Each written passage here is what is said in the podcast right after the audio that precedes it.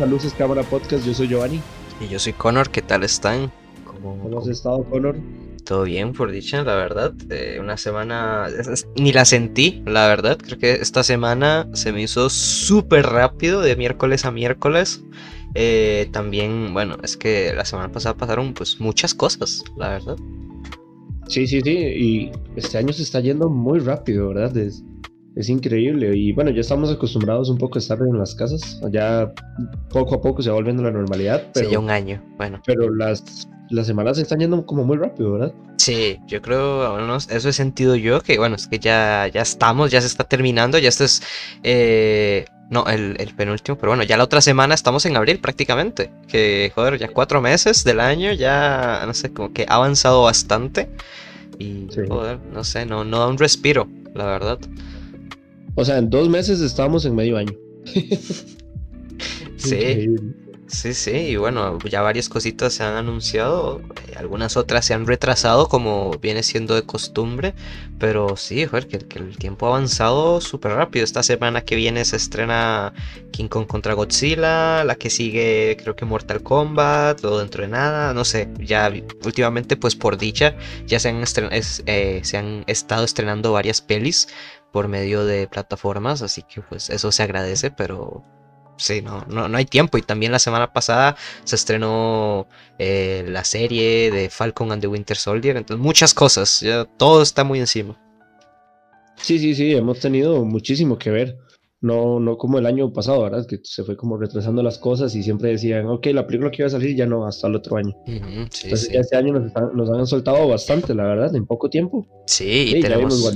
Exacto y tenemos que irnos preparando para los Oscar que también son en nada prácticamente, como, como avanza el tiempo, pues ya se van a pasar más rápido, así que pues hay que prepararse, ahí vamos poco a poco, entonces muy interesante la verdad, por dicha este año ya han habido más películas, repito, porque ya hacía mucha falta. Sí, y en cine, ¿verdad? También estaban presentándose ya eh, todas estas de King Kong versus Godzilla, va a estar presentándose en varios cines, al menos aquí en Costa Rica, en un montón. Sí, sí, ya han estado como abriendo más, entonces pues se agradece. Tengo ganas de volver a ir al cine, tal vez vaya a esta. Eh, y bueno, esperando que otra vez Nueva Semana nos, invite, pero bueno, eh, estamos abiertos. va a estar en IMAX, va a estar en IMAX. sí, así que bueno, ya, ya veremos, ya traeremos tal vez un, podcast de este, de todo este Monsterverse que se ha creado en estos años, porque está interesante y pues bueno, no sé si va a concluir o va a seguir, probablemente siga, pero está interesante, sin duda es interesante. Y bueno, que comentemos un poquito, ¿qué, qué noticias nos traes, ya que, estamos hablando de lo que se viene la próxima semana? ¿Qué, qué más? ¿Qué, ¿Qué, qué, pasó esta semana? Contame. Han venido, de hecho, una recién salida del horno es que ya anunciaron la fecha de estreno de, de Black Widow. Sí. Y se va a estar presentando en cines y simultáneamente en Disney Plus. Pero con esta, con esta técnica de que hay que tener Premier Access, ¿verdad? Para, para poder verla antes de que todo el mundo. Va a ser el 9 de julio cuando se estrene. Entonces ya tenemos fecha. Se retrasó un poquito más de lo esperado. Pero ya, ya hay fecha. Ya hay fecha. Eh, esta, este personaje siempre me ha llamado muchísimo la atención y la historia, ¿verdad? De ella. Entonces ya era hora que tuviera una peli.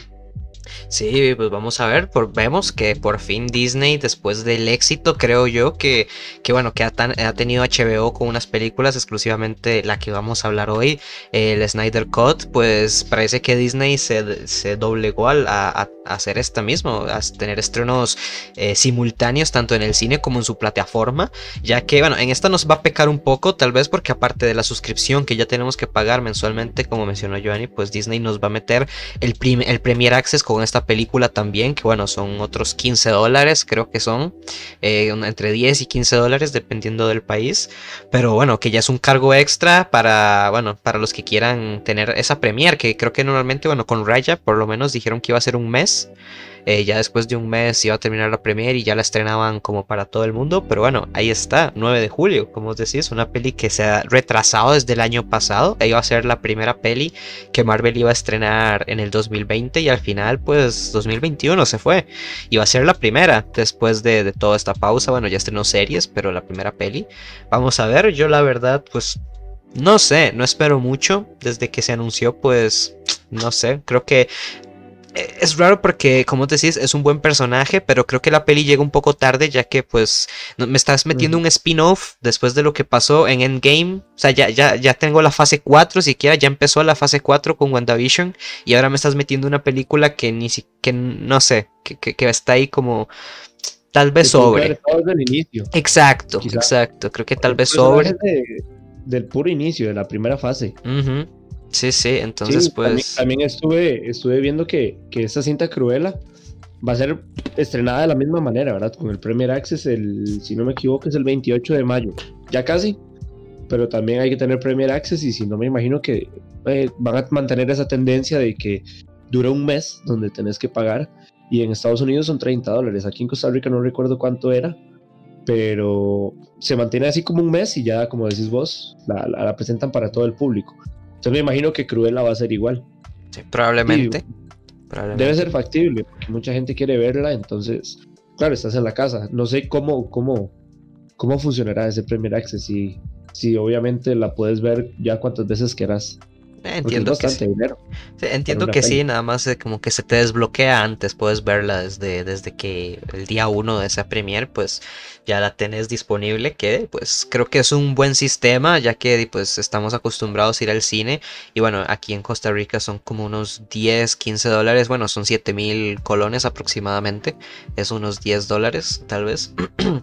Y, pero bueno, creo que está bien comparando también al precio que, pues podemos ver en un cine, ya que pues en el cine contamos, eh, bueno, las entradas de cada persona que vaya, la comida, etcétera. Entonces pues tal vez se pueda hacer un precio más cómodo tenerlo ahí en el Access, al igual que el Snyder Cut, que bueno, llegó a no solo a HBO Max, sino pues a todo el mundo, eh, sí, en todo el mundo en diferentes plataformas que se agradece porque HBO Max no está disponible aún en Costa Rica. En junio va a estarlo, si no me equivoco, el 11 de junio.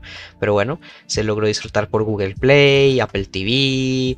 Eh, aquí en Costa Rica ahora está un, se hizo uno que es bueno, cinepolisclick.com o tiene como su propia aplicación, creo que es igual un sistema de, de rentar películas eh, para estrenos. Así que pues sí se sigue usando bastante bien, creo que lo considero una buena opción, la verdad. Yo disfruté bastante el estreno del Snyder Cut aquí con mi familia, después con mis amigos, entonces se hizo más ameno o algo más personal, entonces creo que está bien y vale la pena. ¿Y en dónde lo viste? ¿En dónde lo viste? Contanos. Eh, sí, pero bueno, aproveché para verlo en Google, no, en Amazon, primero en Amazon porque en México está en Amazon Video y después la tuve que alquilar por Apple TV para volverla a ver pero valió muchísimo la pena, la verdad. Eh, y eso, otra, otra noticia, bueno, de parte ya más o menos, que vamos con esta Black Widow. Eh, se retrasa Venom 2, eh, Let's Will Be Carnage. va a haber una carnicería que, que, bueno, se retrasó hasta septiembre, creo que 19 de septiembre por ahí. Y, bueno, ya veremos si esta peli, como ya sabemos, Fox compró Disney y bueno, entonces ya veremos si esta peli pasa también a ser parte de este, de este sistema de Premier Access en Disney Plus o, o alguna otra plataforma. Ya veremos cómo están las cosas de aquí a septiembre, pero bueno, de momento apunta que esa puede ser una opción. Y que creo que esta peli es producida por Sony, ¿no? Sí. Entonces puede que tenga ahí como algún inconveniente, quizá que no tenga como. Ya veremos, sí. Como que no quieran presentarla en, esa plataforma, ¿verdad? Sí, ya veremos qué sucede con Venom, pero bueno, te la tenemos para septiembre. Ojalá de nuevo otra película que desde el año pasado se está retrasando montones y que, y que a mí la primera, pues la verdad me gustó bastante, fue divertida, pero bueno, ya veremos qué pasa. Sí, sí, sí, sí. Eh, a mí también me gustó bastante esa peli. Recuerdo que el final me sorprendió cuando sale lo de Carnage y, todo ese personaje que todo el mundo ama. Entonces ya, ya me muero por verlo en la, pantalla, ¿verdad? Y me encantaría ver ya como Venom incluido en el MCU, ¿verdad? Ojalá, ojalá. Otro, otra de las noticias es un poco extraña, ¿verdad? De eso estábamos comentando, de hecho, antes de, de empezar a grabar. Es que en México se está prohibiendo el doblaje de películas en el cine se dice que a partir del 22 de marzo, o sea, ya casi, eh, se, va, a haber una prohibición donde no se podrán doblar películas, ¿verdad? Las únicas que se van a poder doblar son las infantiles y educativas, pero aún así tienen que tener eh, subtítulos. Creo que es una medida muy, muy rara, porque, bueno, al menos ya ahí vemos que para las infantiles pueden ir los, ¿verdad? Obviamente no van a poner a los chiquitos a leer, pero, pero me parece extraña. Hay gente que, al menos a mí, me encanta ver las, las películas en su idioma original, pero hay gente que no, o sea, que dicen que es perder el tiempo leyendo y te perdes cosas de la imagen. Entonces prefieren ver las, las pelis eh, dobladas al idioma de preferencia, pero pero un poco extraña la, prohibición, ¿verdad? La nueva ley. Sí, creo que muy radical, porque bueno, como decís, siempre está bien. Creo que en, algún momento se dijo que era para promover esto, el, idioma natal de las películas, como sí. Pero, pero no sé, sí creo que es bastante radical por eso mismo. O sea, no todo el mundo le gusta. O sea, y está bien, creo, disfrutar la película tanto eh, en el idioma original como doblada al idioma que sea. Eh, pero no sé, poco extraño, como os decís. Ahí está la noticia. Ya veremos qué sucede igual, porque creo que va a, tendré, a traer muchas quejas. Entonces. Sí, no, y no creo, no creo que llegue a. O sea, que. Aparte que, estamos quitando el trabajo de doblador, ¿sabes? Que mucha gente que trabaja de eso, entonces, pues no sé. Y México es, es digamos, la que le ha dado muchas voces a, a películas de Disney. Sí, clásicos. ¿verdad? Sí, sí, entonces hay que ver ahí qué pasa. Pero no creo que llegue, que dure mucho tiempo esa ley. Algo va a pasar en la que la van a, cambiar. Sí, pues ya, veremos qué sucede. De nuevo, aquí les vamos a traer las noticias en el podcast, pero sí, bastante sospechoso todo este asunto. Eh, por otra parte, Amazon también confirmó como su, su, nuevo proyecto, uno de sus nuevos proyectos, que va a ser nada más y nada menos que Ace Ventura 3 la película o la, saga de películas protagonizada por Jim Carrey, eh, Ace Ventura. Y bueno, no sé, lo único que se reveló es que va, a ser escrita por las mismas personas que hicieron Sonic, la película en live fashion de Sonic, que bueno, entiendo que está, está bien, eh, pero ya veremos, no sé, la, la Ventura son películas buenas de comedia, la verdad, son bastante graciosas, en especialmente la primera, pero bueno, no sé, después de tantos años también, no sé si están cayendo en el, en el factor nostalgia, porque ya Amazon hizo esto hace poco con la otra película del Rey en Nueva York, que, que bueno, hace relativamente nada sacó una peli que, bueno, como un reboot, de nuevo con los mismos personajes, el mismo elenco, pero nueva historia, entonces no sé. No sé si, si será el buen camino, ya veremos qué tal está la peli. Y que parte del encanto de estas pelis de Ventura es Jim Carrey, ¿verdad? Entonces habría que ver si, si está en sus planes seguir con, con una tercera entrega. Sí, exacto. Pero bueno, Jim Carrey no ha dicho nada al respecto, pero sí, ya veremos. Y tampoco lo han dicho los, los productores, ¿verdad? Amazon no ha dicho nada. Creo que no. Pero también estaría raro, como decís, que haya un Ace Ventura sin Jim Carrey. Sí, es como, no sé, como cuando habían sacado la de esta que él es Dios, que no era Jim Carrey ya. Ah, sí, o la, o la máscara también, que pasa igual con la ah, máscara. sí, sacar a la máscara sin Jim Carrey no, no sirve. Sí, no sirvió, pero... Y además creo que Jim Carrey ya está como, como en otros... Tiene como otro pensamiento, ya no le gusta actuar tanto este tipo de películas. No sé, habría que ver qué pasa. Exacto. Pues el, el lunes anterior eh, cumplió en otras noticias el lunes anterior cumplió años el Capitán Kirk de Star Trek, el, de la serie original. Muchos quizá conocen a, Chris Pine de las nuevas, pero el de la serie original, William Shatner, cumplió 90 años el lunes pasado, que en realidad se, me llevó una grata sorpresa, pensé que tenía menos. 90 eh, años es bastante y, y, se conserva bien para tener 90 años. Espero llegar a 90 años igual que él claro, no es el tipazo que era cuando era joven, ¿verdad? Y que era todo un sex symbol, pero... Pero sí, no, no parece, sí, no, no parece que tenga 90 años, la verdad, una leyenda. Sí, total, total. Y, bueno, como otra noticia, creo que la última, no sé si tenemos más, pero también queremos anunciarles para todos los fans que siguen esta serie, que es que Luis Miguel va a tener su segunda temporada en Netflix el 18 de abril. Así que ahí está. Yo no la he visto, la verdad. Como saben, soy bastante malo para series, pero ahí está Luis Miguel. ¿Por qué no? Yo tampoco la he visto, pero dicen que es muy buena. sí, eh, mi, familia la ha visto y dice que, está Luis bien.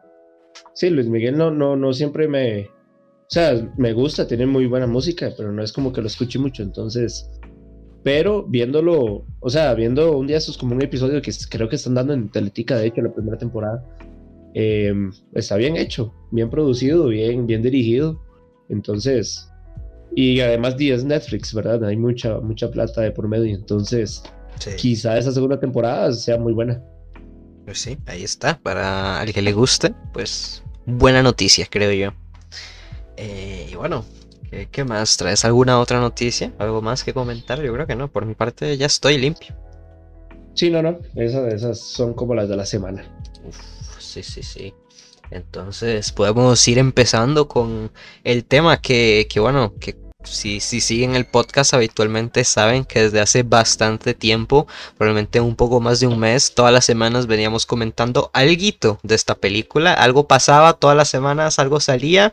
Y pues la verdad es que llegó un punto que yo me llené del hype. O sea, lograron su cometido y me llenaron de hype. Y por fin, la semana pasada, nos dieron en exclusiva a todo el mundo el Zack Snyder Justice League.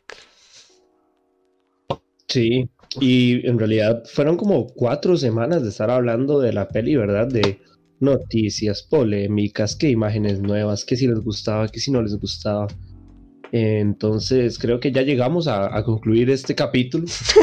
Esta fase. Aún así, sí, aún así, después de la película está generando controversia, ya que se, se está generando un nuevo hashtag, ¿verdad? esto sigue. Así como se liberó, el, sí, exactamente, la, la, la, la, guerra todavía no termina.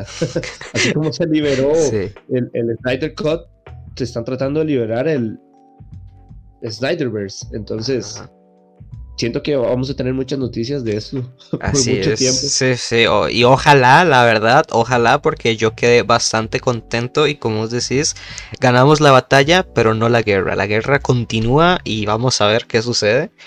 Porque, uff, cómo cómo quedó el, el, Snyder Cut, la verdad, que vaya sorpresa, una grata sorpresa. Yo me pongo el primero, que probablemente yo desde que se anunció que oficialmente iba a salir, creo que te lo dije, que no me esperaba absolutamente nada de esta peli, que iba a ser humo completo, porque, o sea, manda huevo, tenés, tenés toda la opción, ya sabes, tenés años de ventaja de saber qué fue lo que quiso la gente, de qué, qué, qué se podía hacer para mejorarla, y, y bueno, Salió la peli. En el último mes antes que saliera me llenó de hype, más bien me dieron ganas de verla. Y definitivamente me sorprendió para bien. Muy, muy bien. Sí, yo tampoco le llevaba nada de fe. Yo decía, ya lo que se hizo, se hizo. No creo que hayan muchísimas tomas que no se hayan utilizado. Siempre pensaba que iba a ser lo mismo, solo que en diferente orden. O... Pero en realidad me sorprendió. Eso estábamos hablando ahorita que desde desde la primera escena, ¿verdad? Todo cambia, todo, absolutamente todo. De hecho, repasando, ayer cuando terminé, ayer la vi, de hecho, el, Snyder Cut, cuando la terminé de ver en la noche, vi, puse el inicio de, de la película que se estrenó en el 2017 y desde la primera escena podemos presagiar lo que va a pasar durante toda la peli. La primera escena, la del 2017, da pena. O sea, esa escena da pena. Es, es, no sé, uno la empieza a ver y eh, de hecho, tiene como, me parece mucho como a, a, la Marvel. De hecho, me recordó como un inicio quizá de una peli de Spider-Man. Y, pero ya empezamos a ver el Snyder Cut con esta escena del grito, ya entrando ahí un poco con, no son spoilers, desde es el inicio. Pero cuando sale este grito, ¿verdad? De, de, de Superman y nos recuerdan cómo muere en Batman vs. Superman. Esa escena es mortal, o sea, es Estéticamente preciosa. La verdad, bastante contento, definitivamente. Es que no puedo enojarme con ningún lado de esta película. Como decís, desde un inicio te sorprende de lo diferente que es. Porque, exacto, yo pensaba que iba a ser más un tema de colorización por los memes. Que se sabe que Zack Snyder es un señor muy oscuro y estas cosas. Pero no, o sea. Y me sorprende el montón. Y bueno, hablemos un poco, empecemos desde el inicio. Demos, creo que es justo, tal vez no todos, no todos conocen la historia o el contexto de qué es el Snyder Cut, por qué salió el Snyder Cut, por qué existe, por qué todo el mundo habla de eso de un pronto a otro. Y creo que, bueno, es importante porque es un hito, creo definitivamente, para la historia del cine como tal y, y también del cine de superhéroes. Pero bueno, comencemos. Eh, bueno, todo esto comenzó, mejor dicho, en el 2013, cuando Zack Snyder, eh, de la mano de Warner, sacó una película que se llama El Hombre de Acero, de Man of Steel, una película nueva, un reboot, eh, un remake, como se quiera llamar, de Superman, de la historia de Superman, bueno, las cosas que ya más o menos nos habían contado. Y la película, la verdad, fue bastante buena, en rasgos generales es bastante, bastante buena, tiene un arte espectacular y una historia muy profunda te humaniza a Superman de una manera que tal vez nunca habías imaginado, o bueno, o si no sos como muy fan de los cómics o no seguís los cómics de DC, pues eh, es, eh, se centra mucho en en eso, en la humanización de cada personaje, algo que a Zack Snyder le gusta mucho hacer. Ya hemos visto tal vez con 300, que es una, una película de guerra prácticamente, como cada, como cada personaje importa. O Watchmen, otra película de superhéroes que hizo, como, como él ama a cada personaje y bueno, Man of Steel eh, le dio mucho cariño al personaje de Superman y, bueno, no fue, no, no, tuvo como muy, mucha crítica, eh, mucho buen recibimiento tal vez como esperaba Warner porque esta fue como una respuesta a pues a lo que estaba generando Marvel con millones y un montón de películas por allá y millones de dinero. Entonces pues eh, Warner con DC quería hacer más o menos lo mismo y con Man of Steel pues lo logró, fue una buena película, pero eso no recaudó tal vez lo que esperaban a comparación a, las películas de, de, Marvel. Y bueno, para el 2016... 2016, 2015, creo que fue, no me acuerdo. Y bueno, pues eh, Snyder decide sacar como su, su, segunda película en este universo, que iba a ser Batman contra Superman.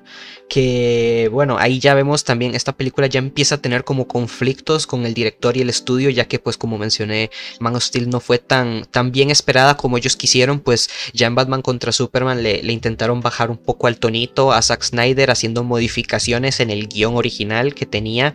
Y bueno, al final nos dio una película bastante regular. La peli puede ser entretenida, son dos horas y media, pero el guion es un poco infumable, la verdad. Es de esos guiones que te pesan eh, bastante. Y, pero la peli se mantiene muy bien en el tema estético y, en el tema más o menos con cada personaje. Se arregla eh, la profundidad de cada personaje y el contexto en general se arregla un poco después en el corte de director eh, que dura 3 horas 10, ya después que eso se, normalmente se suele liberar cuando sacan el Blu-ray de la película, o bueno, después, eh, pues eh, como estas escenas cortadas que a veces se dicen, esas escenas extras, pues eso es como lo que el director no pudo poner por temas de tiempo lo que sea, pues en Batman contra Superman la versión de 3 horas 10 se siente mejor, igual el guion es bastante pesado y malo, pero sentís una película un poco más estable.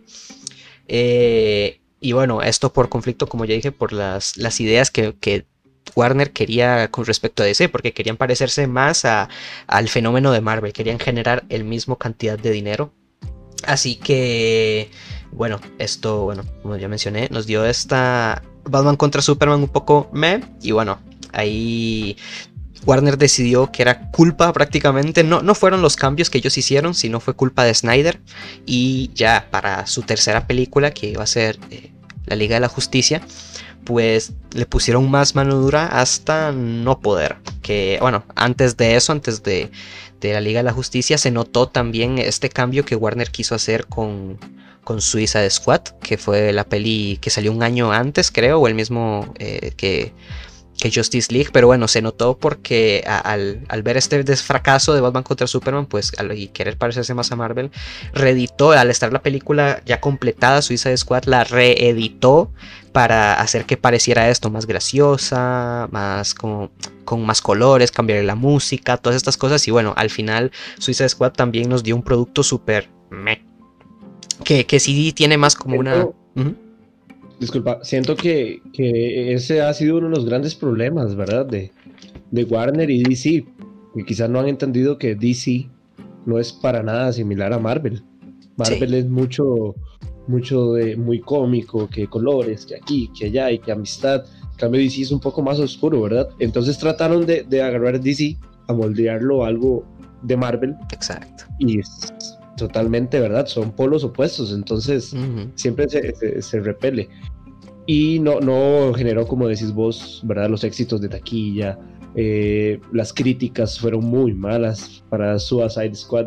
Es terrible esa película. Quisieron parecerse como a Guardianes de la Galaxia, poniendo música que todos reconociéramos, ¿verdad? Solo que esa no es la fórmula de, de DC y Warner quiso copiarla totalmente y, no, nunca le salió.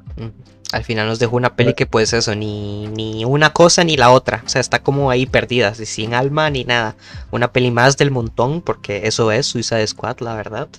Eh, cosa que se podía aprovechar porque bueno, prometieron de nuevo bastante y con Jared Leto, etcétera, toda la polémica que hay detrás de eso, pues decepcionó montones y, bueno, y Warner no se iba a quedar quieta en, hacer que todo esto funcionara como Marvel funciona, eh, como mencioné, cuando Snyder estaba haciendo la Liga de la Justicia, pues ya comenzaron los conflictos. Eh, más o menos cuando la película ya tenía el 90-95% de estar terminada, no grabada, sino ya terminada, porque, bueno, a Warner ya en los eh, ¿cómo se dice? En las proyecciones de prueba, allá la gente le, no le gustaba mucho, decían que, la gente no quería ver eso, que era muy oscura, que era lenta, y, bueno, entonces ya eso se vio como muy, muy complicado para Snyder, no le gustaba, obviamente tenía mucho desacuerdo, y lo que decide hacer Warner es nada más y nada menos que contratar un nuevo guionista para que revise el guion de Snyder, le quite cosas, le ponga cosas más graciosas, más soft.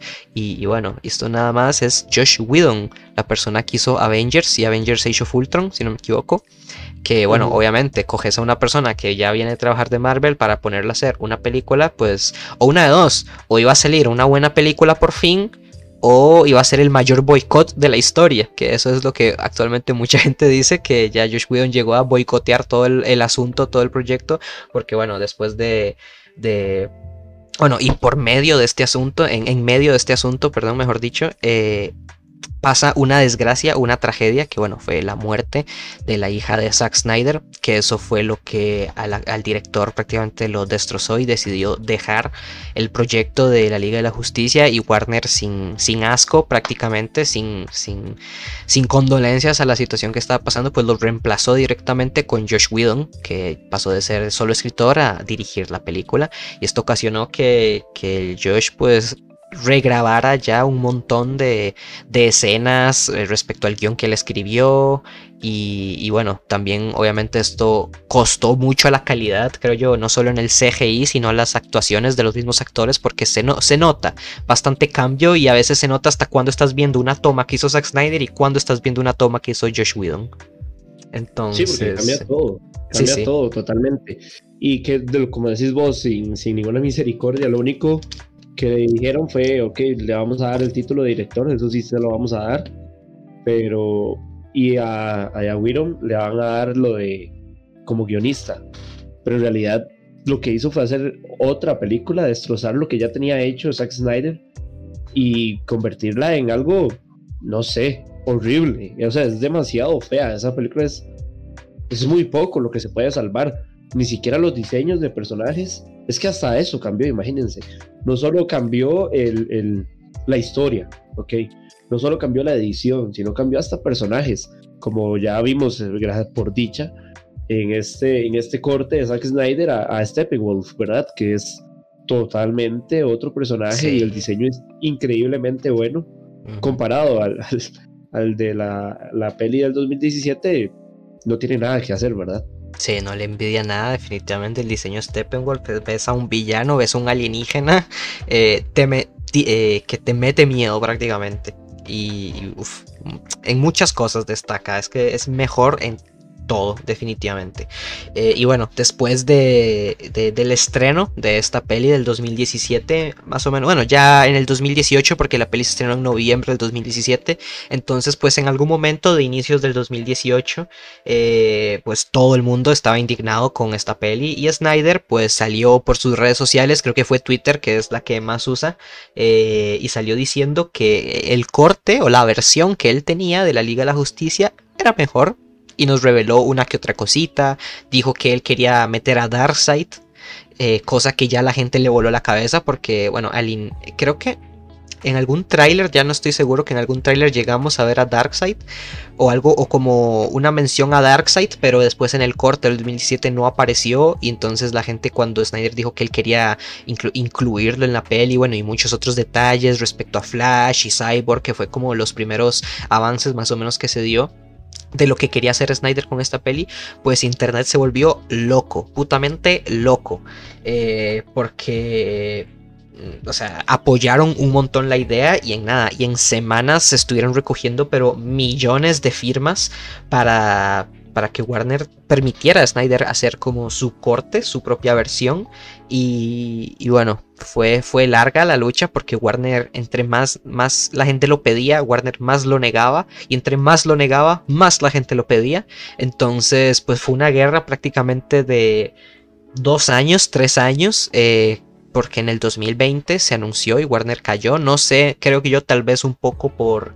Eh, pues el stop, la pausa que tuvo el cine en todo el año, pues que no tenían muchas cosas que estrenar, pues creo yo que aprovecharon y le dieron el visto bueno también a Snyder para estrenar esta su versión por HBO Max, que al final pues Warner obviamente lo ve como un gane porque pues no, no, tienen que invertir mucho, de hecho prácticamente no invirtieron nada, la mayoría parte de la inversión vino del propio Zack Snyder para terminarla, eh, porque de hecho una de las condiciones era que no podía como grabar nada, pero al final él lo hizo como muy poco, nada más como las últimas escenas de la peli, las grabó para añadirles como ese toque, que era lo que él quería y no pudo. Eh, bueno, las y algo que me llamó la atención es que fue la hermana que la, la produjo, si no me equivoco, es de apellido Snyder, la productora. Entonces, me imagino que ha sido como entre familia, ¿verdad? Que le pidió ayuda. Sí, entonces, bueno, por lo que tengo entendido, o sea, las, las, pocas personas que hicieron regrabaciones, bueno, fue Ben Affleck, Jared Leto, entre otros pocos, eh, Dicen que ni siquiera les pagaron, o sea que fue que Zack eh, les estaba hablando al respecto y dijeron que sí, por vos lo voy a hacer y que lo grabaron como en la cochera o algo así de Zack Snyder en su casa, pero bueno, también ya me imagino el tamaño de cochera que tiene que tener ese señor. Pero sí, o sea... ya estoy confirmando y no, es la hermana, de hecho se llama Deborah Snyder y es la esposa. Mm, sí. Es la misma esposa la, la, que produjo la película, ¿verdad? Con, con Charles Rowing, mm. Increíble. Y bueno, eso es prácticamente la historia de por qué y qué. que el del Snyder Cut, más o menos, ese es el contexto. Y, bueno, definitivamente, como dijimos, la película vino a sorprender, más que todo. Y por dicha, por dicha, eh, hicieron caso, ¿verdad? Y siento que ahora es lo que, bueno, si no lo hacen, es más, siento que todo está siendo como, como una estrategia para probar al público, porque ahorita todo el mundo, claro, al ver este corte, vemos que eh, si sacan la próxima película, eh, Zack Snyder la hace, o sea, va a ser un algo increíble. Y si, si los productores no ven esto y no lo hacen, es porque son muy tontos, ¿verdad? Porque hay mucho dinero, mucho dinero enfrente de ellos al ver que la respuesta, ¿verdad? Aparte de la crítica, eh, la gente pagando por ver esta película por todo lado. Ya lo mencionamos, había en Google Play, en, Apple TV y un montón, infinidades de plataformas donde podías pagar para verla, ¿verdad? Entonces creo que si no los productores, si no hacen caso de nuevo, eh, serían muy tontos, pero estoy casi seguro que, le van a hacer caso y, y, van aunque sea sacar una película más porque es lo que la gente quiere y al final siempre se vende lo que la gente quiere, ¿verdad? Sí, al final, bueno, creo que eso es lo que buscan, no sé si lo que querían era generar millones como Marvel, pues creo que tienen que hacerlo a su manera, ya que pues Zack Snyder en realidad vino a darle su, su, toque único a DC, ya que pues es que es lo que es, digamos, las películas de Zack Snyder eh, se han visto que son bastante profundas en cada personaje, como ya mencioné, bueno, en otras 300... Eh, Watchmen, no sé, sus, personajes tienen un porqué, una razón, un motivo, o sea, es un personaje redondo completamente. Eh, el arte visual también es simplemente espectacular, siempre lo que nos regala Zack Snyder, lo que hace que 300 sea una excelente película, no solo es la historia, sino el visual que tiene esa peli es brutal. Eh, y bueno, en esta peli pues destaca todo eso, la historia. Eh, el apartado visual eh, y la musicalización son como las tres mayores diferencias entre estas dos versiones, entre la de Josh Whedon y la de Zack Snyder. Y, bueno, la dirección, obviamente. Y, agradezco, como decís, que se haya dado más que todo. Porque ah, puede servir como una clase para algunos. Eh, bueno, yo que estoy en carrera. Pero cómo a veces la, diferentes ideas o diferente director puede cambiar completamente la misma historia. creo que es una buena lección para mucha gente que bueno que esté estudiando o que quiera aprender un poco de cine. Estos dos cortes pues dan mucho de qué hablar al respecto. Y referente pues a, lo que venga después obviamente también quiero seguir viendo más y tengo muchas ganas pero bueno es complicado. Zack Snyder ya dijo que no iba a seguir trabajando con Warner. Warner también dijo que no iban a seguir trabajando con Zack Snyder pero bueno al final hasta hasta qué punto esto va a seguir siendo así o no porque bueno así empezó el release de Snyderverse, el release de Snyder Cut, así empezó, con Warner diciendo que no, y Zack Snyder diciendo que tampoco podía existir. Quién sabe si en algunos años nos, sorprenden. Sí, exacto. Eh, la vida da muchas vueltas y ya veremos porque definitivamente, eh, bueno, han dicho que, como ya mencioné, que, ya tienen planes eh, referente a, bueno, a todas estas otras pelis, Shazam, que salieron después, eh, Wonder Woman, Wonder Woman 2, como que ya tienen como planeado cómo continuar este universo sin Zack Snyder, pero bueno, quién sabe, ya veremos qué pasará. No, y que siento que también debe ser una lección para Warner, porque di que sean originales, que, que tomen a DC como debe ser tomado quizá algo más oscuro, o sea, no puedes estar tirando a hacer Marvel, o sea, Marvel ya lo hizo. Es como que una nueva cadena quiere hacer como McDonald's, o sea, ya McDonald's es McDonald's. No vas a poder compararte con ellos, ¿verdad? Solo si haces algo distinto, algo distinto que la gente lo vea y lo note, ¿verdad? Entonces siento que por eso a la gente le gusta tanto estas películas, ¿verdad? Zack Snyder siempre nos ha regalado, como decís vos, esas películas oscuras, esas escenas en cámara lenta, 300, ¿verdad? Que Watchmen. Entonces, siento que eh, Zack Snyder les está diciendo a Warner como, ok, ya no me contraten, pero hagan las cosas diferentes. No quieran ser Marvel, porque nunca van a llegar a hacerlo. Sean ustedes y ya. Pero, di, la verdad estoy, estoy feliz porque, porque al menos a mí siempre he sido del Team DC. Entonces espero que, que por fin tome vuelo y hagan algo merecedor de, de DC, ¿verdad? De la calidad de, sus historias, de sus cómics, de, sus personajes. Porque a lo que nos habían dado hasta el día de hoy, muy poco es bueno. Sí, sí, sí, claro. Eh, y, es eso, digamos, porque ese mismo contraste que tiene Zack Snyder eh, en el cine eh, y nos da con DC, es mismo contraste que existe en los cómics con Marvel y DC. Entonces, pues la verdad se agradece un montón esa visión propia porque es bastante solemne la verdad es muy bonito de ver y para los fans de DC pues lo agradecen, creo. He hablado con bastantes al respecto y pues bastante encantados están de esto. Eh, y, no sé, también me hace pensar como... ¿Hasta qué punto la gente tiene mierda en la cabeza? Eh, no, no así, sino porque... O sea, ¿A, qué, ¿A, qué, críticos, a qué, a qué gente de prueba les pusiste a ver esta película y dicen que es mejor que la que, o sea, que es peor que la de Josh Whedon o algo así, no sé. Como en qué momento dijeron la gente que vio esta peli por primera vez allá en el 2016, 2015, no sé, cuando sea que estuvo terminada, vieron y dijeron esto es una mala peli, porque actualmente la vemos que en el 2021 que acaba de salir y es genial, la verdad. Sí, sí, sí, la gente, ¿verdad? en ese momento la gente que la vio quizá estaban enamorados de Marvel o quizá eran enemigos de, del mismo Zack Snyder, ¿verdad? Porque, o sea, como decís vos, ¿en qué, en qué mundo, en qué universo, hablando de multiversos de, DC, en qué universo poner las dos películas? O sea, yo me imagino decir una pantalla una, en la otra otra, y decís, no, prefiero esa, o sea, no tiene nada de sentido. Nada, porque, o sea, esta película, como, como lo mencioné ahora, desde el puro inicio, se nota lo, mejor hecha que está. O sea, así, con creces. No es que decís, ok, se parece. No, no, no, es con creces. De hecho, ya, ya hablando quizá un poco más de, la peli en las escenas, la, vamos así como desde el inicio, la, escena de la Mujer Maravilla en el banco toma otro, otro sentido, ¿verdad? Eh, la escena cuando, cuando está defendiendo a, las, a, las, a las estudiantes eh, del, del, villano que las está disparando es increíble y simplemente la del 2017 la recortan a un segundo. Sí. Y la ponen rápida y bla, bla, bla. En cambio, Zack Snyder se toma su tiempo, que vean la reacción de la Mujer Maravilla y la reacción de las, de las personas que está defendiendo, ¿verdad? Sí, yo pensé que tal vez eh, bueno, obviamente porque ya desde un inicio ves que la peli dura cuatro horas y pensás, joder, pero ¿de qué, ¿de qué puede haber una película de cuatro horas? ¿Por qué dura tanto? Y pues es porque la peli dura lo que tiene que durar, la peli te muestra lo que tiene que mostrarte y en ningún momento algo que es, creo que es asombroso es que no se hace pesada. O sea, esas cuatro horas se hacen menos pesadas que las tres horas que dura Avengers Endgame, por ejemplo.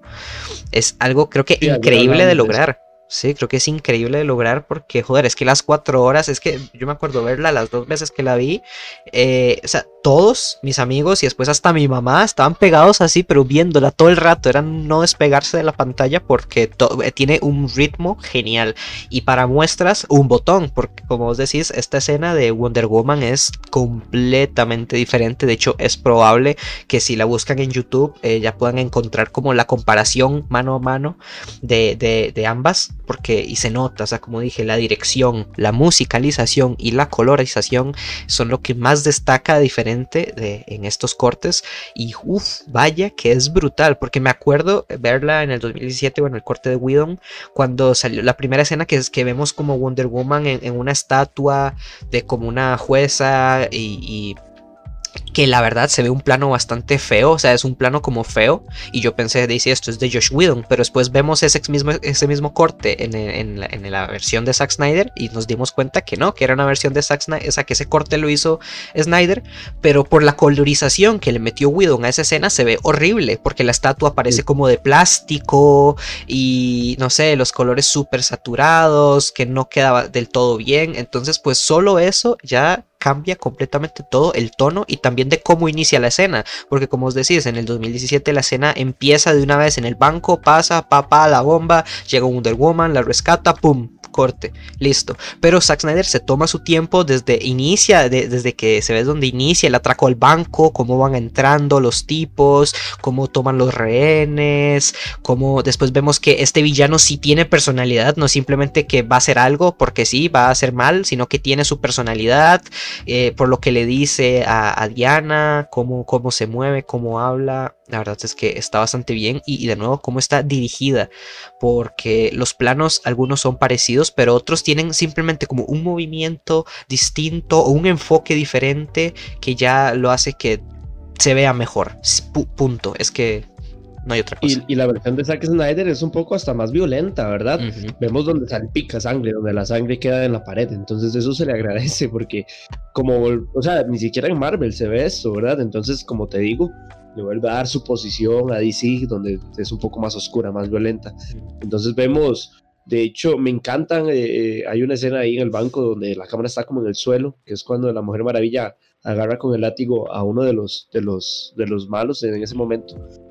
También se ve al inicio, cuando llegan en la buceta, cómo matan al guarda. Eso no se ve en la, en la del 2017. Entonces, es una violencia necesaria para, para la peli, ¿verdad? Que simplemente se censuró en la del 2017 y no quisieron mostrarla. También como la escena de, de que es epiquísima de... Ay, se me fue el nombre, de... Ah, ¿Cómo se llama? ¿Dónde está la, la Mujer Maravilla? En las Amazonas. Ah, con las Amazonas, ajá. Donde encierran, ¿verdad? A, a, a, Steppenwolf y, y, a los malos en, como en, esa celda. Y la celda cae al risco y llega al agua y salen del agua. O sea, esa escena literal uno está como, ok. Es una escena trágica porque vemos como un montón de amazonas mueren en el intento y, la música que te pone, el plano que te pone, todo, o sea, hace que sentás lo que en ese momento Apólita siente y ve como ve todo caerse y un pronto a otro ves a, Steppenwolf y a los Parademons salir y uff, de vuelta a la acción de un pronto a otro, es un sube y baja. Y yo pensaba, ok, se murieron todas esas amazonas para nada, porque salió Steppenwolf como si nada. Entonces es, es, más el dolor, ¿verdad? Para las amazonas. Entonces se, siente más ese dolor, ¿verdad? En cambio, la del 2017 nada más se cierra y Steppenwolf sale por la pared y ya. Entonces tiene todo, todo un, sentido, ¿verdad? De, eh, el dolor en, en la escena. Y, y y hablando ya algo de lo más importante, el diseño de Steppenwolf. Uf. O sea, es súper distinto. Ese color, de hecho, es ahí la primera vez, creo, donde se ve como el color tornasol que le pega cuando, cuando le pega la luz del día, ¿verdad? Es increíble el diseño de Steppenwolf, me encanta. O sea, no sé qué le pasó a, a Josh Whedon que, que no lo quiso. Lo hizo horrible.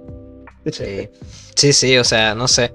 No, es que impone, este villano se ve que impone desde la primera escena también que sale ahí en la isla de las Amazonas, pues les da batalla, por fin vemos un despliegue de las habilidades de las Amazonas, cómo poderosas son y cómo intentan contener a este villano que al final pues no pueden, pero joder, que le dan pelea, que al final, en la, como dijimos en el 2007, pues las Amazonas no hacen nada, simplemente son un obstáculo que el villano no tiene ningún problema en vencer, entonces pues está bastante bien, de verdad, es que desde un inicio se nota. Eh, como ya dijimos mucho. como a las batallas épicas de 300, mm. ¿verdad? Cuando vienen, sí, exacto. Cuando vienen las Amazonas bajando ya los caballos y que Steppenwolf nada más desaparece. Eh, me recordó muchísimo esas escenas de, de 300, ¿verdad? Entonces, eh, bien logrado. De hecho, es como un momento muy épico. todo, ¿verdad? El ambiente. Es increíble. Aparte, la, todo este proceso que se le da para avisar a, a, a Wonder Woman que ya la guerra está. Eh, todo ese ritual es larguísimo, es súper serio, se, se, siente, ¿verdad? La, la angustia de, de, la mamá. Y, y la película del 2017 es súper... Ni le da importancia al respecto, sí, o sea, es que no, no tiene respeto por ningún personaje, prácticamente.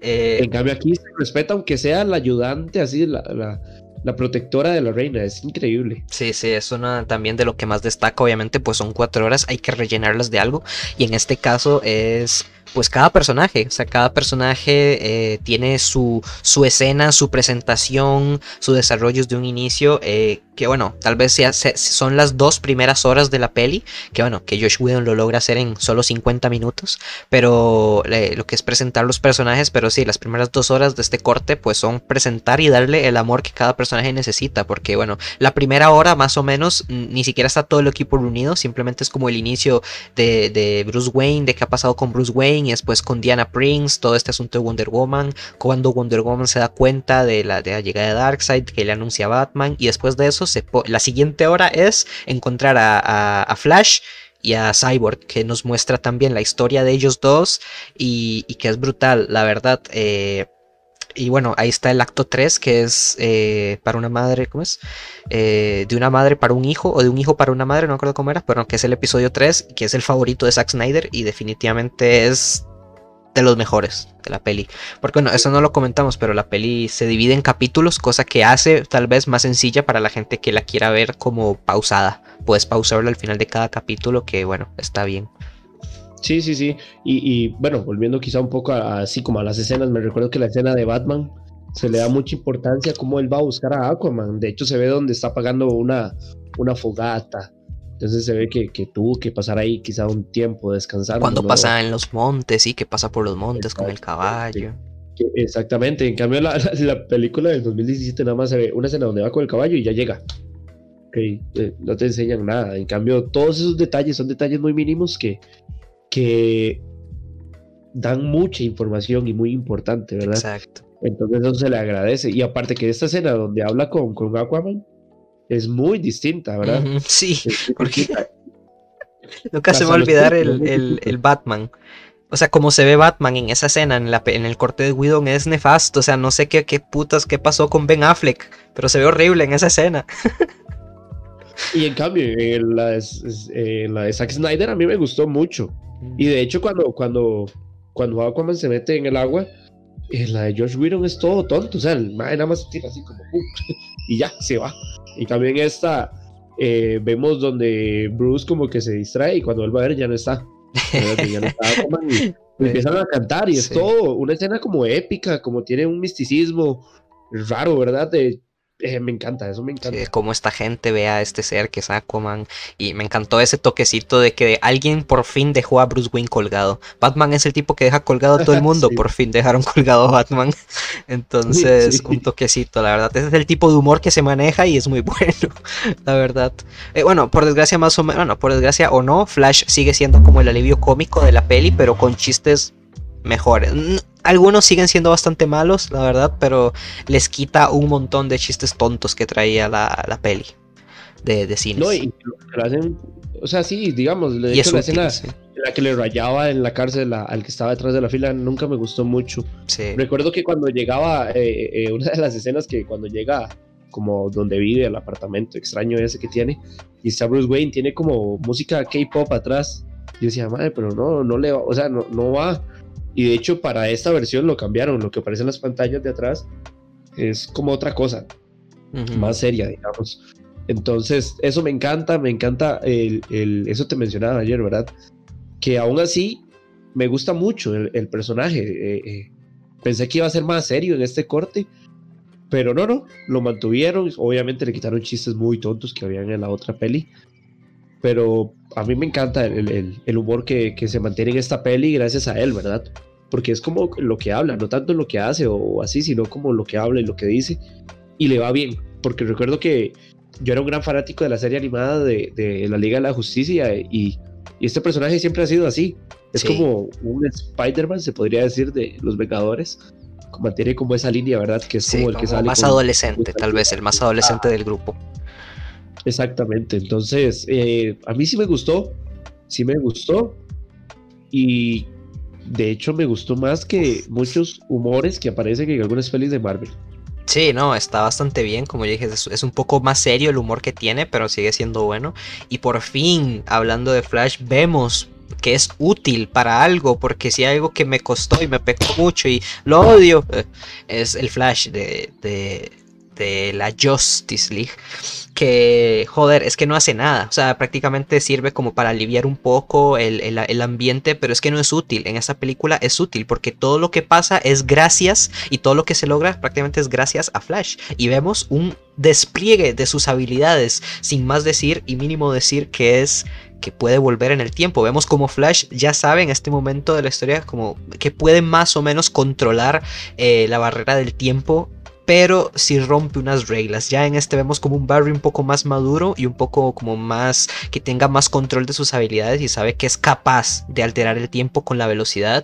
Y, bueno, aquí lo vemos hacer un par de veces que, que se agradece porque es que como digo, en la peli de, Josh Whedon pues es que no hizo nada. Lo único para que sirvió fue para en la batalla final salvar una familia de rusos que lo único que hacía era molestar porque me intercambiaba la batalla contra el villano contra unos rusos que no sirven para nada y bastante feo. Verdad. Sí, sí, sí, no, y que además, eso es algo que me gusta mucho de esta peli, que le da mucha importancia a Cyborg y a Flash, sí. que se podría decir que no son como los, los héroes ¿verdad? principales, que obviamente son como Superman y Batman, que son como los jefes de la, de la Liga de la Justicia, pero sin ellos no, no, no se hubiera podido lograr nada, absolutamente. ellos dos fueron los que logran eh, ganar al final, ¿verdad? Porque Flash es súper necesario. Esa, esa, ya yéndonos un poco por todo lado, esa escena donde devuelve el tiempo es increíble. O sea, fue una de las escenas que yo dije, uff, demasiado bien lograda. Sí. Como esta escena no estuvo en la. O sea, como volvemos a lo que decíamos ahora. ¿Quién putas vio esa escena y dijo, no, esa escena está horrible? Sí. y después ven unos rusos y dice, sí, sí, qué bonito los rusos. Sí, prefiero los rusos. Salvemos una familia.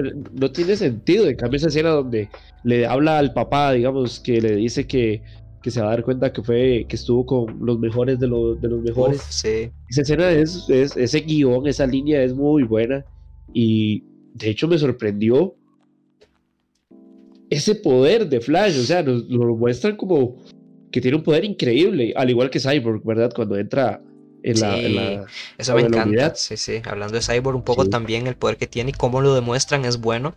Y todo el desarrollo del personaje. Bueno, ya hablamos un poco de Flash, hablando un poco de Cyborg, es como, como el trasfondo de este personaje, de cómo, por qué él sufre siendo un robot a pesar de ser súper poderoso, por qué es un robot y, bueno, y la relación que tiene con su padre respecto a esto, cómo esto lo afecta, es una gran parte de la peli en realidad, eh, la relación que tiene Víctor con, con, su papá.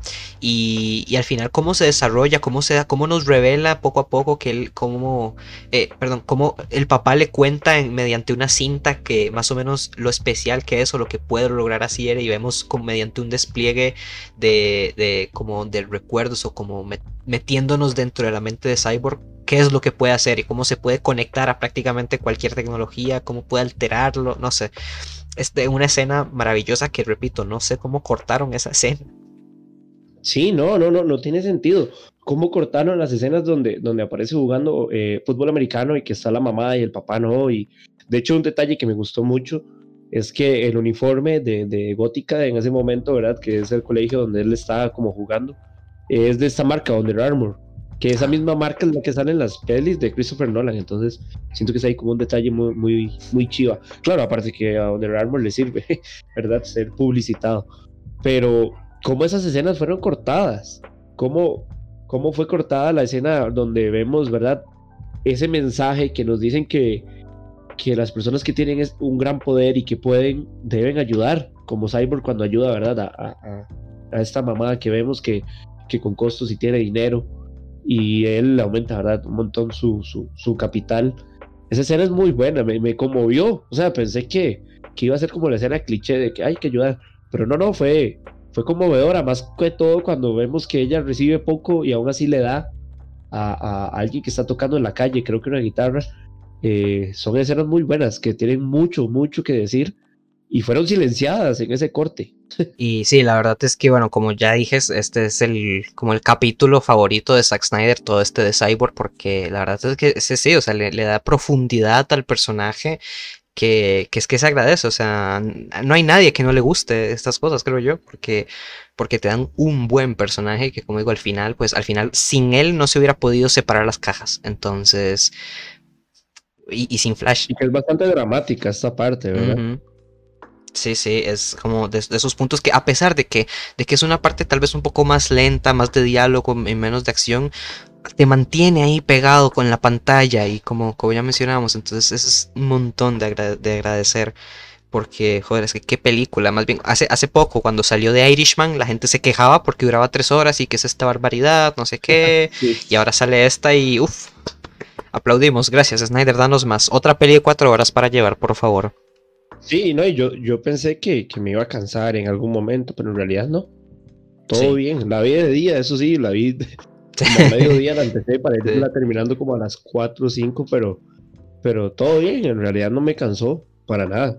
Sí, sí, otra, bueno, otra cosa que cambia drásticamente y creo que tal vez es lo que la gente más notó y, me comentó al respecto es el aspect ratio de esta película que pues nada más ocupa tres tercios de la pantalla. Es, es chiquitito, bueno, más o menos. Alguna, para alguna gente es chocante porque bueno, estamos acostumbrados al panorámico que ocupa toda la pantalla y tiene bordes negras arriba, bordes negros arriba y abajo.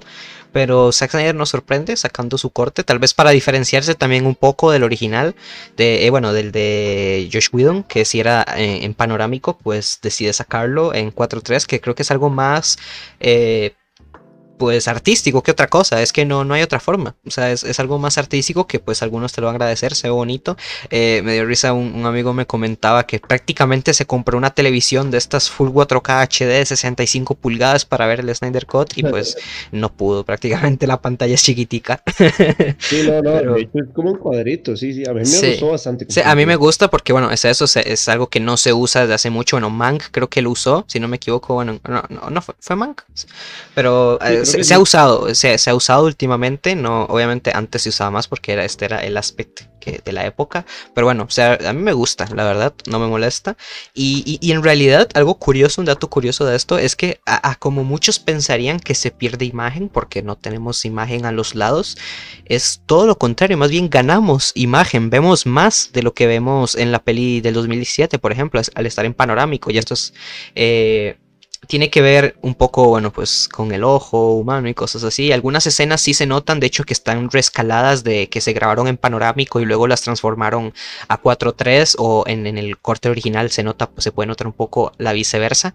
Pero pero la verdad es que sí, o sea, y como digo, gana imagen porque al no tener estos, estos bandas a los lados, eh, arriba, pues entonces ganamos ese, ese frame que no vemos, que nos tapan las, los, normalmente los bordes negros en las películas, pues aquí lo tenemos. Y la verdad es que hace que se vea más bonito porque nos da en algunas escenas una toma aún más completa y, no sé, la verdad es que se agradece porque, como digo, se ve muy, muy bonito. Sabes que es algo, recordándome ahora un poco de, de esto, algo que le agradezco mucho a este corte, a esta peli, es la importancia que se le da a Batman, ¿verdad? Ahora en esta peli sí, lo vemos como un... es el pilar, el pilar, prácticamente. Es, el que los guía como a todos, ¿verdad? Porque es el que los une, el que los busca. el que, como le dice Alfred, tengo fe, el que mantiene la fe, pero en la cinta anterior lo ridiculizaban, de hecho, y nada más se veía como, parecía como un profesor donde los iban reclutando, parecía la casa de papel donde los recluta y ya.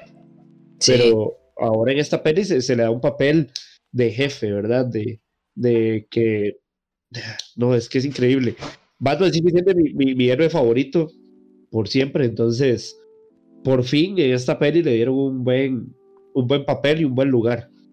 Sí, sí, bueno, y Ben Affleck, que definitivamente es, si no, el mejor Batman que hemos visto, porque, uff, y aquí se aprovecha montones, porque sí, en la, en la antigua película de 2017 tiene, se toma su ratito no para explicarlo y profundizar cada personaje, sino para ridiculizarlo, mucho además, porque algo que agradezco también y que me esperaba que no estuviera era el chiste malísimo que tiene Aquaman, que en un momento se sienta en el, en el lazo de la verdad de Wonder Woman y, comienza a decir un poco de estupideces y yo, pero ¿qué es esto? Aquí no existe esa escena, gracias al Señor Jesucristo. Pero sí, de, nada, definitivamente no, no tiene respeto. Y otra cosa que no entiendo, que no respetó y que también me partió Ah, me, sacó de quicio cuando lo vi en el Snyder Cut es William Defoe. ¿Por qué coño quitas a William Defoe de una película? No entiendo. ¿En qué momento Josh Whedon dijo, ah, mira, si esta parte sale, sale William Defoe, un buen actor, un personajazo, todo el mundo lo va a gustar, es William Defoe, lo, lo va a quitar de la película, nadie lo quiere ver, la verdad. A mí no me gusta, sí. A mí no, me gusta, no aporta nada. no aporta nada. Y aparte que es una super escena, que es cuando le habla eh, a Aquaman, ¿verdad? De, de la mamá y de que le da el tridente. Sí. increíble. Esa escena, aparte William Defoe es un genio, ¿verdad? De lo que hace. Sí. ay, Jesús. Por dicha, por dicha, todo esto se cambió, ¿verdad? Y llegó a hacer algo nuevo. Como el chiste de Do You Bleed, que le dice Superman a... Eh, sí, Superman a Batman. Ay, todo eso, por dicha, lo quitaron, ¿verdad? Y, y ahora tenemos algo de calidad sí, y también otra cosa que la gente no se explica, aparte de William Defoe, porque Josh Whedon dijo, mmm, esto a la gente no le va a gustar definitivamente. Darkseid. ¿En qué momento quitas al mayor villano de DC? Uno de los mayores, quitas de por medio a Darkseid de la historia, que no existe, o sea... Es como quitar, exacto, quitar a Thanos de toda la Infinity Saga y, qué, y qué nos queda, nada, o sea, ¿qué? ¿qué? no tiene sentido. No tiene puto sentido y, aparte que nos da más contexto de todo lo que pasa, no solo con Darkseid y con el mundo, porque en la, uno de los grandes cambios de, esta peli es la, la, batalla ancestral por las cajas madre en la Tierra, que es donde vemos a los Atlantes, a las Amazonas, a los humanos y a los dioses antiguos luchando juntos contra, en este caso, Darkseid Darkseid en la escena, en la peli del 2017 era Steppenwolf, por alguna razón seguía siendo Steppenwolf, eh, milenios atrás, pero no, ahora vemos a, un joven Darkseid tratando de conquistar todos los mundos buscando la antivida, la materia antivida que es prácticamente eh, la fórmula para dominar eh, la vida y el multiverso. Y, bueno. Esa escena de la guerra es increíble. brutal. a mí me me recordó de nuevo a 300 y hasta cierto punto sin caer sin exageraciones, me recordó alguna, alguna lucha del Señor de los Anillos. Sí, es que un poquito al abismo de Helm sí te recuerda, la verdad. Ajá, ajá, claro. De hecho, cuando la, escena donde le, pegan a, a, Darkseid aquí como al lado y, le sale sangre y... No, increíble increíble. Yo no sé cómo putos quitaron esa escena. Sí, y vemos despliegue también de los dioses. Vemos a Zeus, Ares y Artemisa dándola todo contra Darkseid. Que joder, como. No, no sé, de verdad. que y, bueno, que eso, que también este Darkseid le da motivación al villano de Steppenwolf, que en la primera peli, bueno, en la 2017, pues no tiene motivación. Prácticamente es un villano que, que sabe que ahí están las cajas madres y quiere conquistar la Tierra y punto.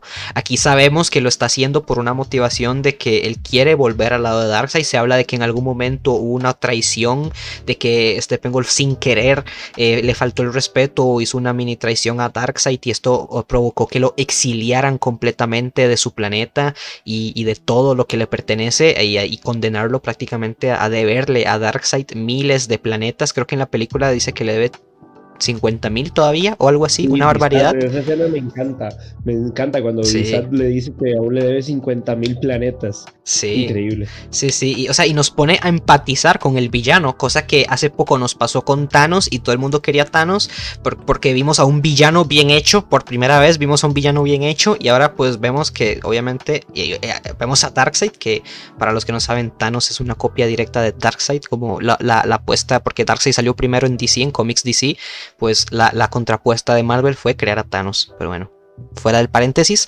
Eh, qué buen villano que nos da esta peli con Steppenwolf. Empatizamos un montón y hasta le tenés tristeza, le tenés lastimita al final de y todo. Sí, sí, sí, y, y, hasta la cara, ¿verdad? Que era lo que estábamos vacilando anoche. La, la, la, cara, la cara de tristeza es tierna. Eso, eso, la cara, los ojos de, de, de Steppenwolf, me encanta, me encanta ese diseño se ve muy real. Aparte, me encanta la escena donde Superman le corta a uno de sus como, cuernos. Sí, cosa que no existe. Es que hay mucha sangre en la película y eso me encanta. cosa que no existe de nuevo. La batalla final es bastante me en la batalla del 2017, pero en esta es súper buena, no solo por esa escena más explícita que tiene, sino porque todos son útiles en la batalla. Batman tiene su cosa, a pesar de que es un, humano, eh, tiene el Batmóvil. Bueno, ya la, la escena del Batmóvil se repite un poco, pero un poco diferente dirigida. Y, bueno, después lo que hace Batman para ayudarlos, eh, por, mientras Flash tiene que cargar energía, mientras Cyborg se ocupa de separar los cubos. Bueno, después de todo esto, mientras Wonder Woman y Aquaman lo distraen, después todos juntos rematan al villano. Eh, Aquaman. Y esa escena cuando lo rematan es. Aquaman lo empala, Superman le pega un vergazo, Wonder Woman le corta la cabeza, no sé, todo, o sea, todos hacen algo, todos son útiles y la verdad es que da gusto verlos trabajar juntos, unidos, como la Liga, la Justicia, coño. Y otra cosa, destacando, es que ya para dejar cosas que se cortaron en el 2017 y no puedo, no entiendo por qué Josh Whedon hizo esto, es el traje negro de Superman. Sí, Increíble. Ah, la escena en la que lo llega a buscar a la nave. Es, sí, toda esa escena, toda la escena, sí. De, sus, de sus, dos padres, el real y el adoptivo, es increíble. Sí, desde que revive Superman, todo el tiempo que se toma cuando se va con Lois, nos damos cuenta que Lois Lane estaba embarazada. Eh, y, bueno, la escena que tienen en el, en, la granja es diferente, un poco diferente. Y la verdad es que es muy bonita, la verdad. Todo este trasfondo después cuando llega con Alfred. Una escena que nos dejaron en el 2000, en un tráiler todavía del 2017 y al final la quitaron y que nos dejó furiosos a todos. Que es cuando Superman llega con Alfred. Pero joder. Sí, sí, sí.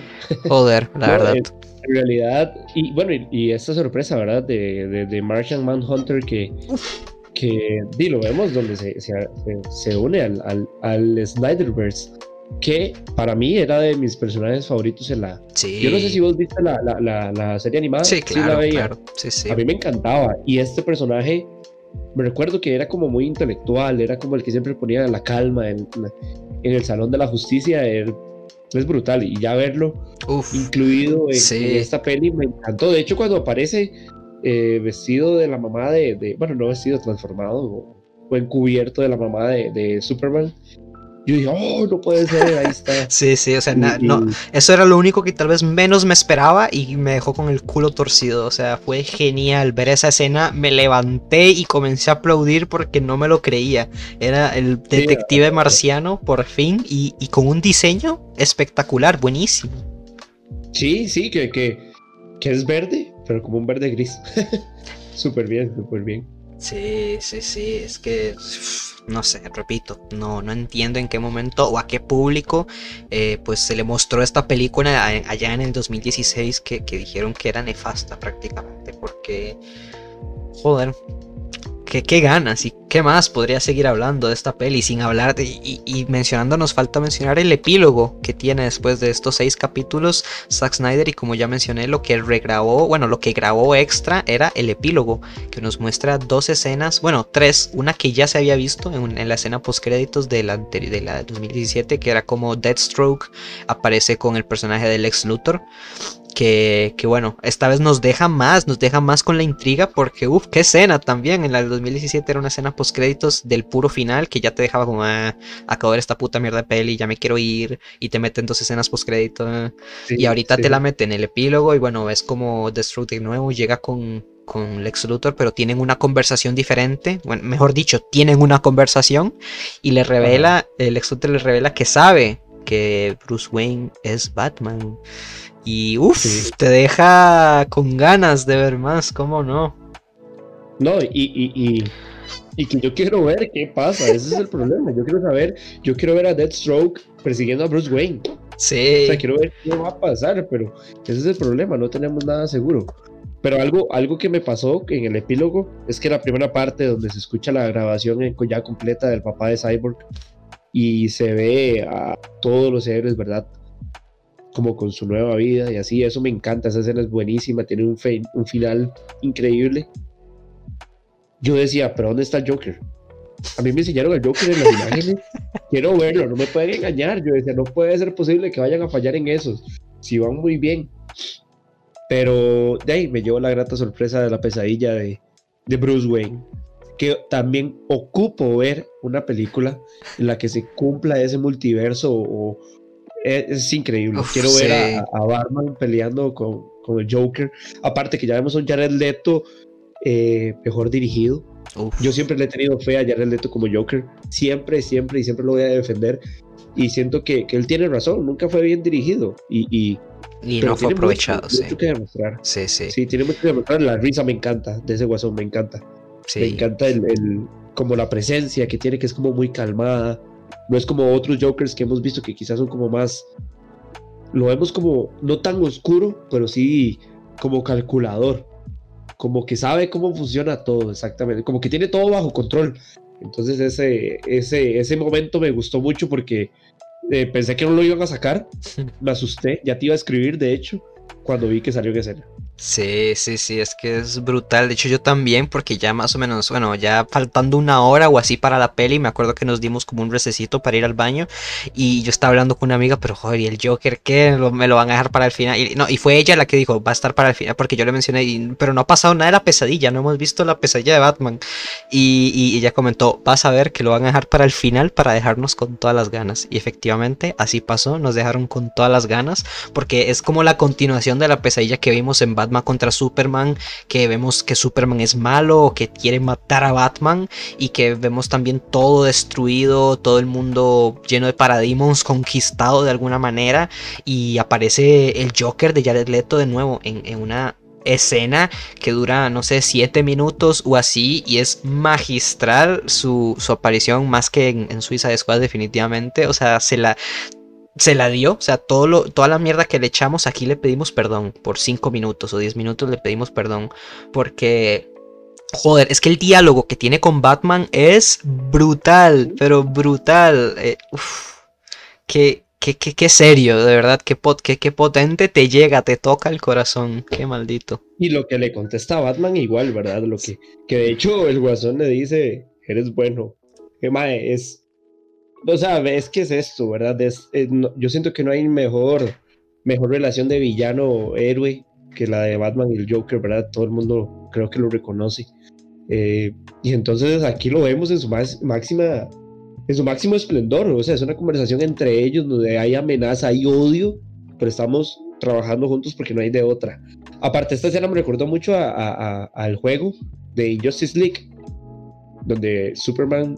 Exacto, de hecho, e, e, eso es lo que a lo que iba a decir, que parece que nos están planteando un tipo de injustice que qué ganas de verlo, es que no, no me puedo quedar sin ganas, es que, uff, un injustice en, en, en en la pantalla grande sería espectacular. Me acuerdo más o menos de qué era lo que se tenía allá en su tiempo cuando Zack Snyder todavía estaba en la cabecilla, que se planeaba hacer algo como Justice League, la parte de Justice League Dark, que bueno, es otra, otra parte como de Injustice, más o menos como una variación de Injustice, que, que, es donde más o menos la Liga de la Justicia se separa, más o menos, en muy resumidas cuentas, que bueno, de hecho es súper interesante porque de alguna manera eh, el guasón, el Joker, mata a Lois Lane y esto hace que Superman se vuelva loco y mate al Joker y Batman se enoja con Superman porque mató al Joker y bueno, más o menos ahí sí se desenvuelve Injustice y es que es una historia brutal y... Sí, sí. Y, ah, y, no sé, que más o menos algo estaba planeado en la, en la idea original de Snyder, pero bueno, ya no sabemos qué va a pasar. Es tan, tan poco incierto todo. Para mí, para mí tienen ok, ya tienen la mesa servida. Ya saben que a la gente le gustó esto. Saben que lo que la gente espera, lo que la gente quiere, lo que la gente quiere que, que, pase. O sea, es como, es como están teniendo un viaje al futuro. O sea, saben que si siguen ese camino van a llegar a, a, a una mina de oro.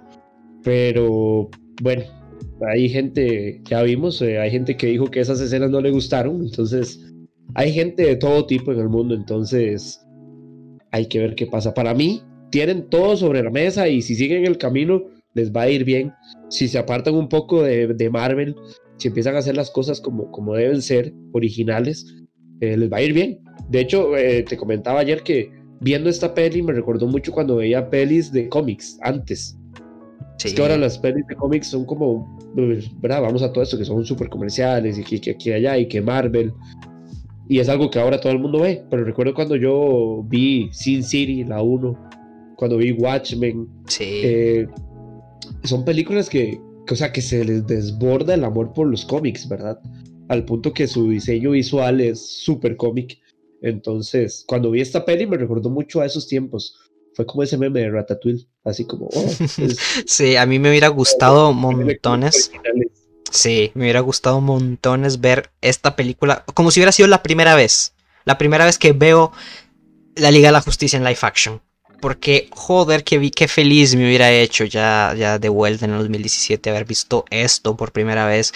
Lo vi, o sea, lo vi el, el, Snyder Code por primera vez y me sentí así, pero me quedé con ganas de eso, de que ojalá esto hubiera sido. Es que te frustra un poco, la verdad, saber que todo lo que pudo haber sido y no fue, pero bueno, ya, ya veremos qué nos depara si, si el restore de Snyderverse eh, funciona, si Internet la vuelve a hacer una segunda vez con, con esta compañía, con, con el DC Universe.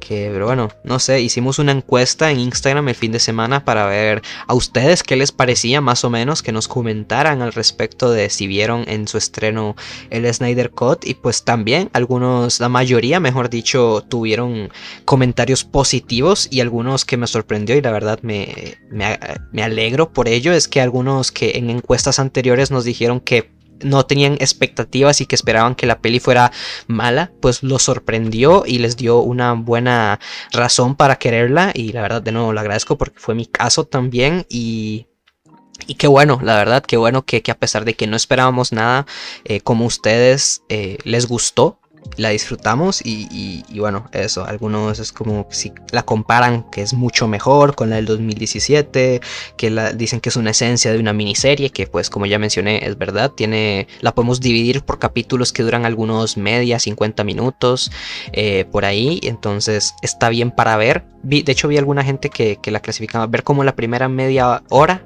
eh, como la primera hora, perdón, después la segunda hora y media y después los últimos, la última hora o algo así, como que la dividían en otro formato para que sea mejor. Hay muchos, pero bueno, eh, ustedes encontrarán el que mejor les sirva porque puedo entender que cuatro horas para todo el mundo no sea muy amigable de ver de sentada, pero es que de verdad te, mantiene ahí.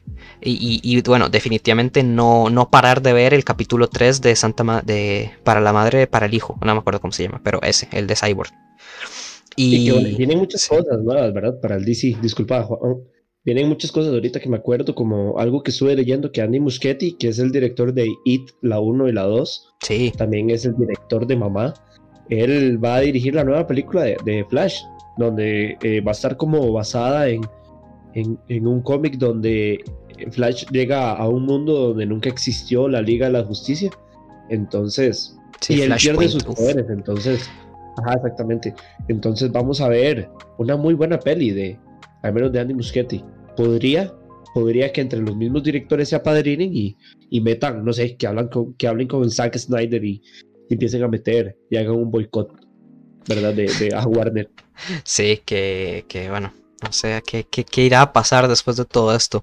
Porque, bueno, ojalá, como dijimos, a Warner aprenda. Y creo que igual si Zack Snyder vuelve a este universo, pues va a tener Warner que dar mucho el brazo a torcer para que esto suceda, dándole total eh, libertad creativa que bueno, ya veremos porque es una super empresa y ya sabemos cómo funcionan las creatividades, las libertades creativas, más que todo en este género de superhéroes, que es la que creo que más se ve afectada, ya que pues algo es, algo súper comercial. Y, bueno, eso, no sé, definitivamente eh, todos los comentarios que recibimos fueron, la mayoría, como dije, buenos.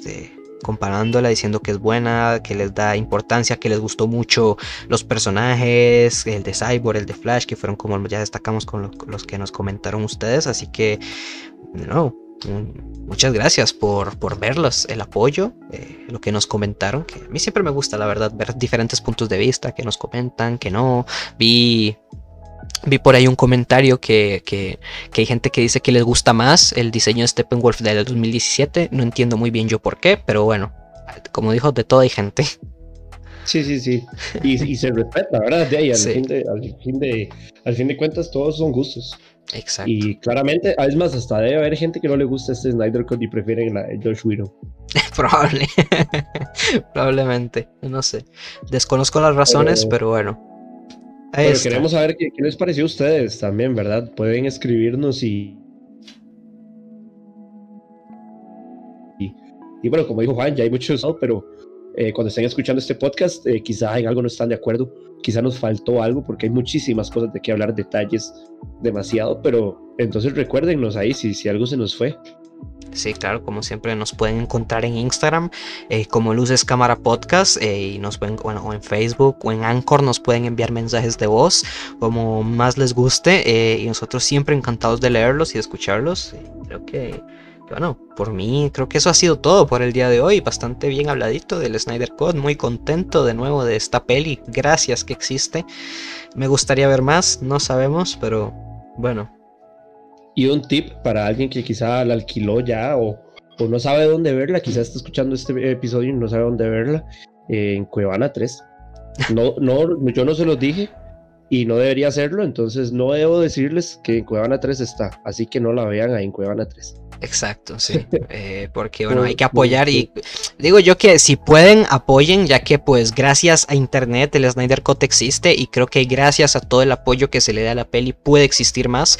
Así que bueno, si pueden hacerlo. Sí, también por las ganancias que, que, obtenga puede que, que liberen el. Aparte de que, aparte de que, bueno, pues Snyder dijo que la mayoría de, de, de, de, lo que se iba a recaudar de esta película iba para la, la la fundación que él creó después de que, bueno, su hija cometiera suicidio, pues él creó una fundación para evitar eh, suicidios en, Estados Unidos y todo eso. Entonces, pues la mayoría de, recaudaciones va a ir para esa organización que la verdad está bastante bien. Y, bueno, como digo, si pueden, pues ahí está. Así que muchísimas gracias. Eh, ya, como les mencionamos, ¿verdad? Esperamos que, hayan disfrutado de este episodio y nos vemos la próxima semana. Así es. Eh, de nuevo, eso ha sido todo por mí. Yo soy Connor. Y yo soy Giovanni. Nos vemos la próxima semana. Buenas noches, buenas mañanas, buenas tardes, buenos días. Chao.